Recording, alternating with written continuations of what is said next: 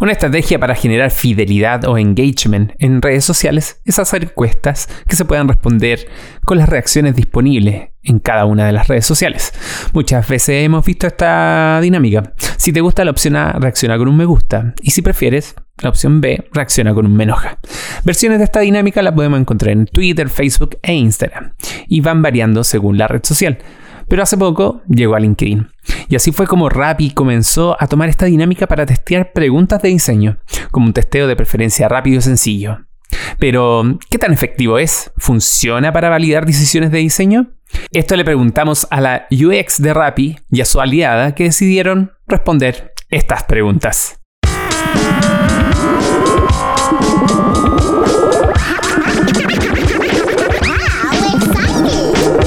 Bienvenidos a todos los que quieran aprender, enseñar o conversar sobre diseño de interacción, de servicios y experiencia de uso. Soy Sauce Babilonia y llegó la hora de destapar una cerveza y dejar correr la conversación. En esta oportunidad hablaremos del testeo con reacciones que la diseñadora UX de Rappi Gabriela Rey junto a Diunesca Castañeda quisieron validar si es una herramienta que nos puede ser de utilidad.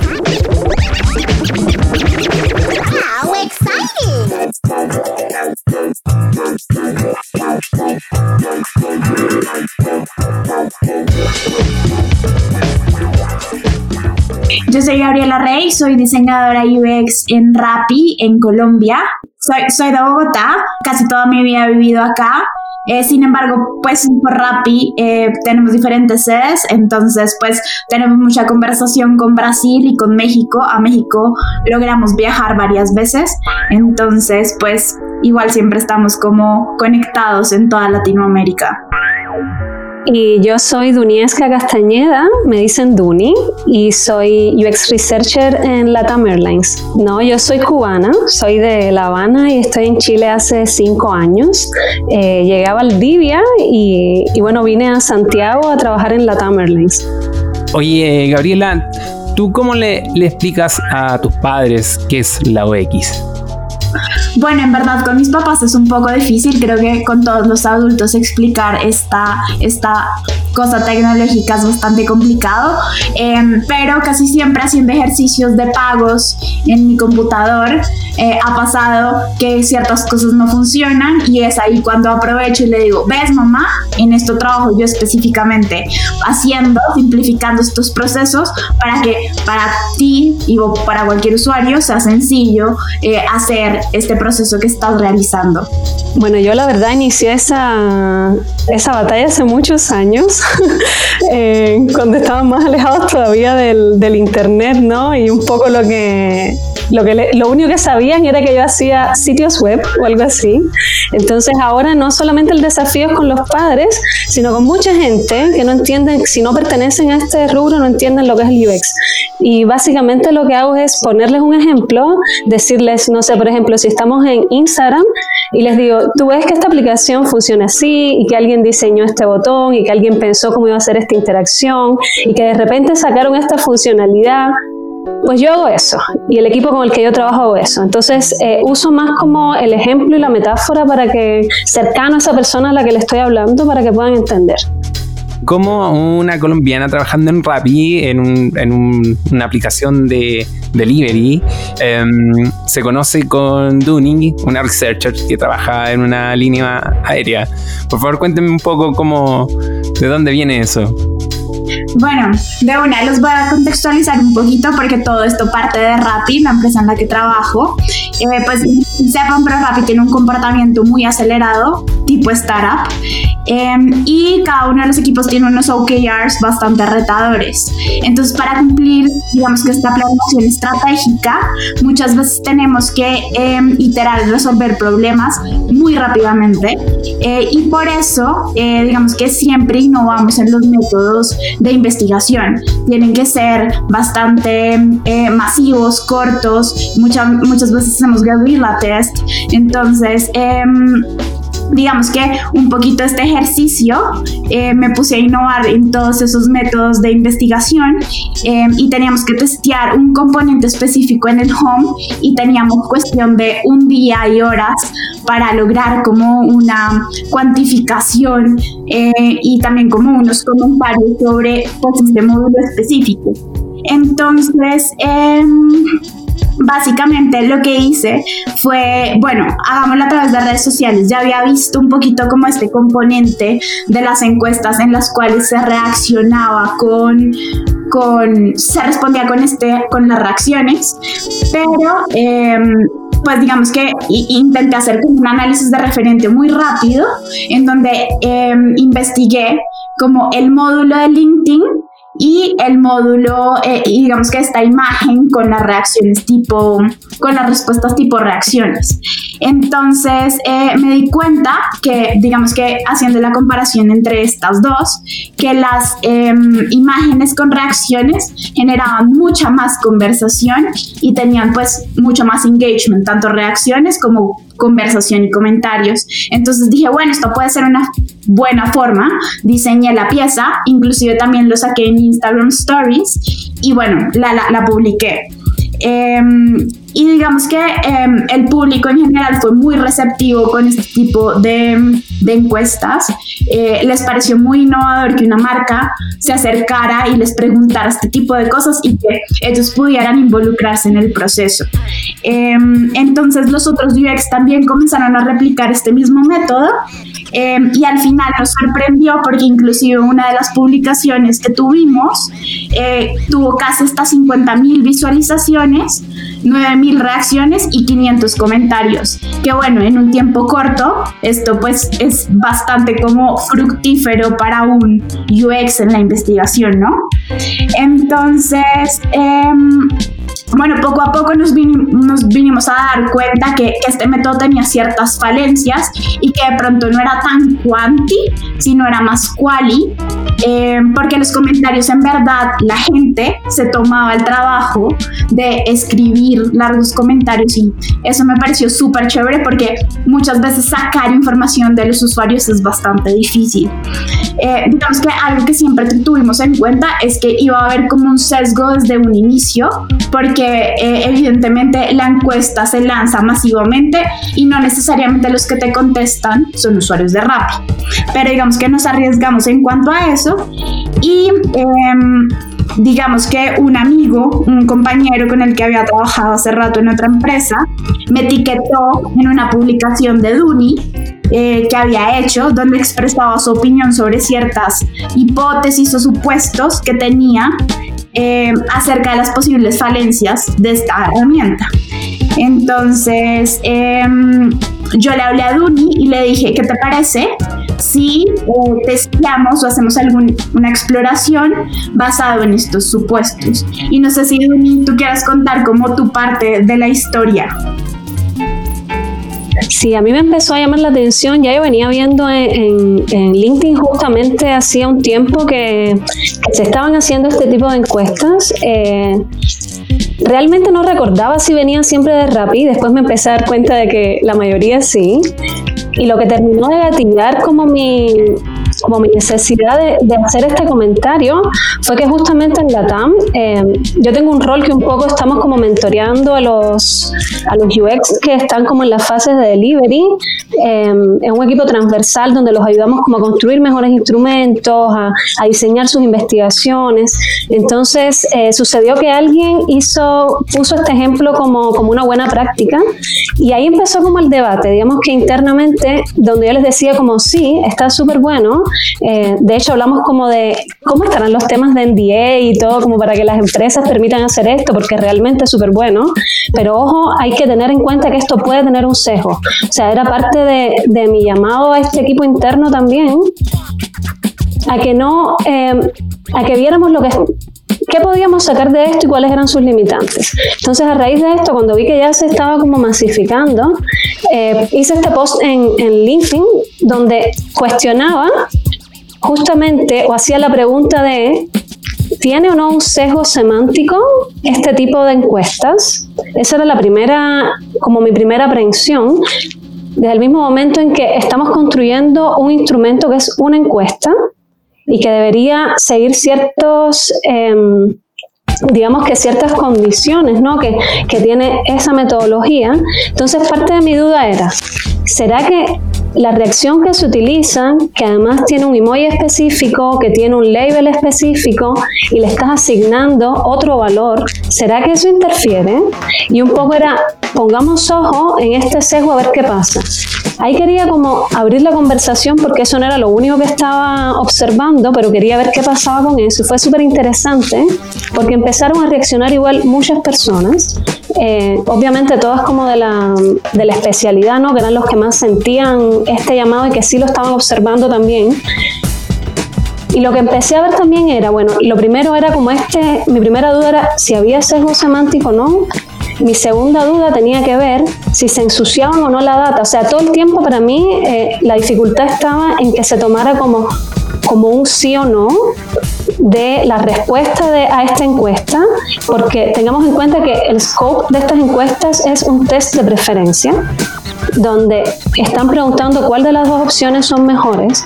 Entonces, mi gran temor es que en este ejercicio, que al final es un ejercicio social, donde hay números, hubiese un sesgo y se, tuvieran, se estuvieran tomando decisiones a partir de un número que no sabíamos si estaba limpio.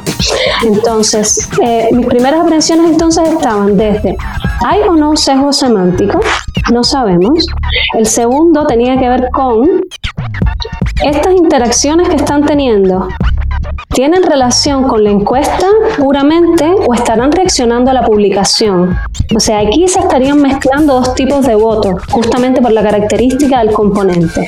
Y el tercero, que ya esto fue más de observación, porque desde el mismo momento en que sucedió esto fue como, ok, vamos a observar este fenómeno.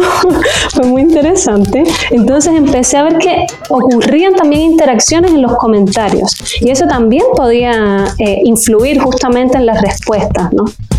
Em, fue muy interesante porque este amigo de Gaby, pues le etiqueta. Y lo que sucede aquí es que yo le respondo a Gaby.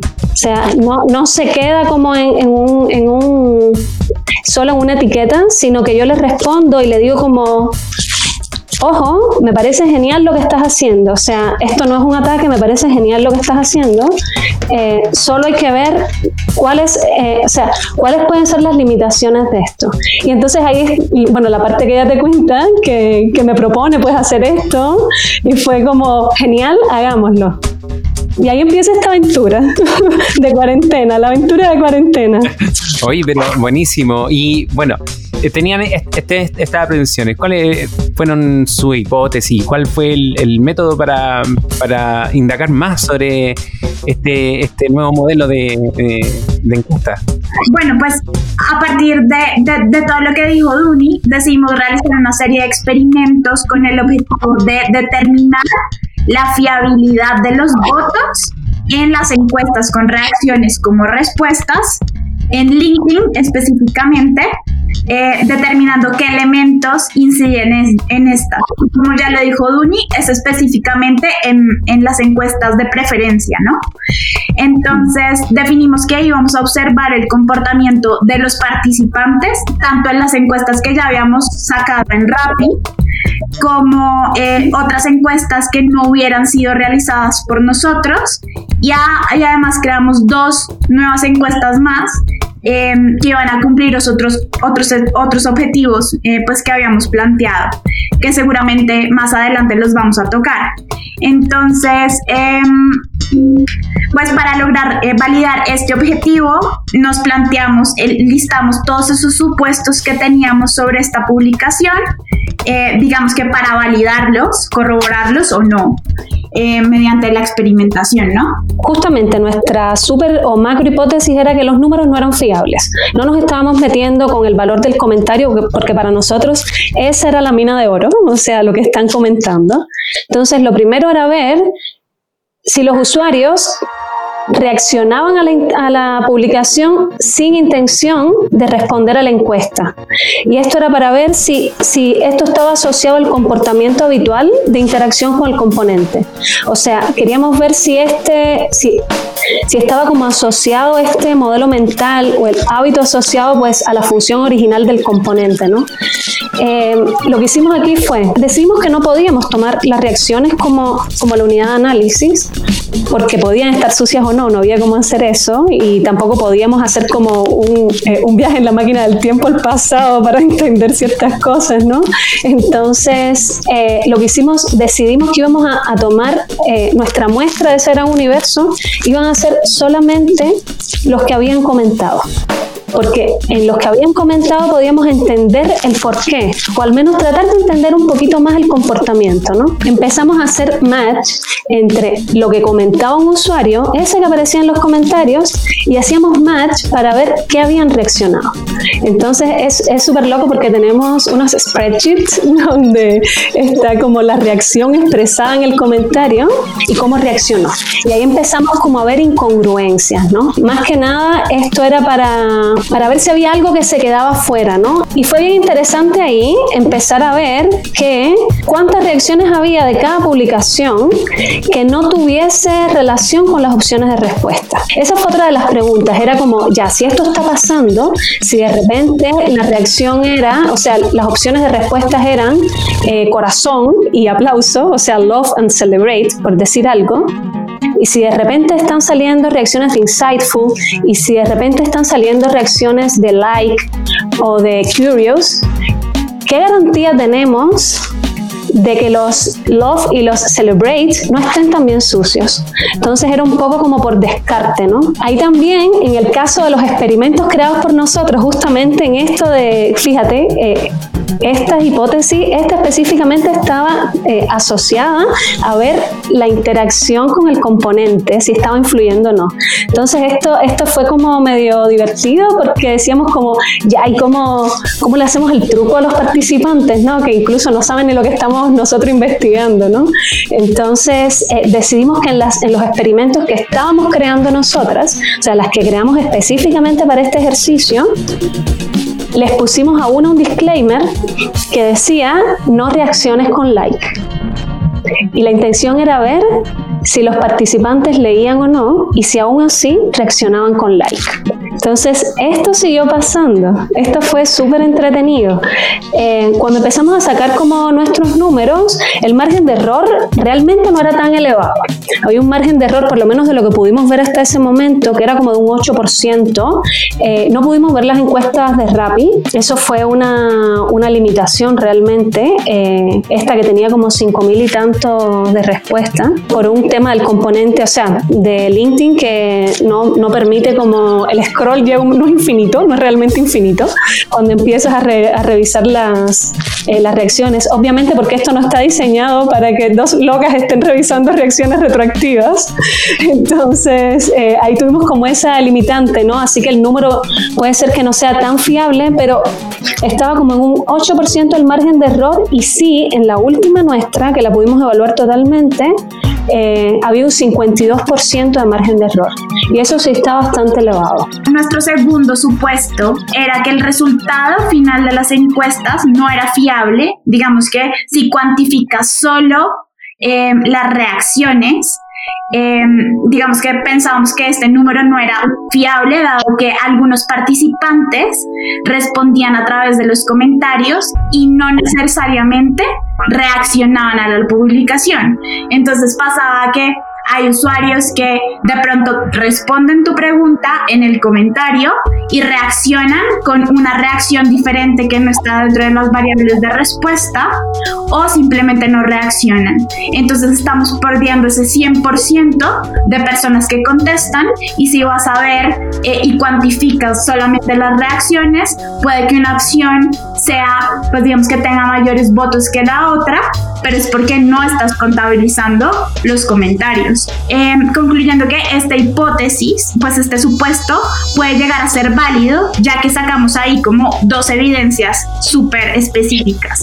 En una de las encuestas nos pudimos dar cuenta que el 32% de los participantes comentaron, pero no reaccionaron. Entonces, sí daban respuesta a tu pregunta, pero nunca habían reaccionado. Entonces estabas perdiendo todos esos votos. Y en otra, em, vimos que el 31% reaccionó con un icono diferente a, a, su, digamos, a lo que habían expresado en su comentario. Entonces, esto pues nos pareció muy valioso porque hay que tener los comentarios, de, pues digamos que en cuenta dentro de este análisis, porque precisamente lo que decía, una, una reacción puede ser más popular que la otra, pero simplemente porque nos está contabilizando el total de, de, reacciones, ¿no? Tanto de comentarios como de reacciones. Sí, ah, es que me, me, me recuerdo una de la encuesta que vi de Rappi y había mucha, mucha gente del gremio y de, de la industria también dando su opinión, dando su, su observación como de calidad de experto. Entonces también es un. También está ese, esa variante, ¿no? Es que, ¿sabes qué? Eh, lo que acabas de decir es como súper relevante, porque eh, si nos ponemos a pensar, que era un poco lo que yo te decía al inicio, aquí estamos hablando de un test de preferencia. En un entorno abierto, quiere decir que todo el mundo está viendo lo que está pasando y yo creo que aquí lo que viene justamente, como tú dices, es desde la heurística, pero también como desde el, o sea, la heurística que es este criterio experto, ¿no? Pero también lo que hablan, lo que comentan los demás participantes, ¿no? Y estamos hablando aquí de, de que la mina de oro está en los comentarios, por lo tanto está súper bueno, está súper bueno y, lo, que, lo que estamos hablando justamente es que nuestro, nuestro pongan ojo aquí, va más por el lado de esto no es decir que ganó la versión A o la versión B, es leerse los comentarios, a ver qué puedes extraer de ahí, porque hay mina de oro. De hecho, yo empecé a leerme la encuesta de Gaby, o sea, más los comentarios, y y era súper interesante, o sea, para mí como desde el UX igual, porque empecé a ver cómo eran los modelos mentales de los usuarios. Y eso lo puedes aplicar tú después en tus propios diseños, no tiene que hacerlo de Rappi, ¿no? Eh, desde el mismo momento en que recuerdo cuando decían, eh, prefiero línea porque me da una eh, me da la impresión de justamente de que es un timeline y que el tiempo está construyéndose. Entonces es como, hey, están explicitándose aquí los modelos mentales de, de los que son nuestros potenciales usuarios, ¿no?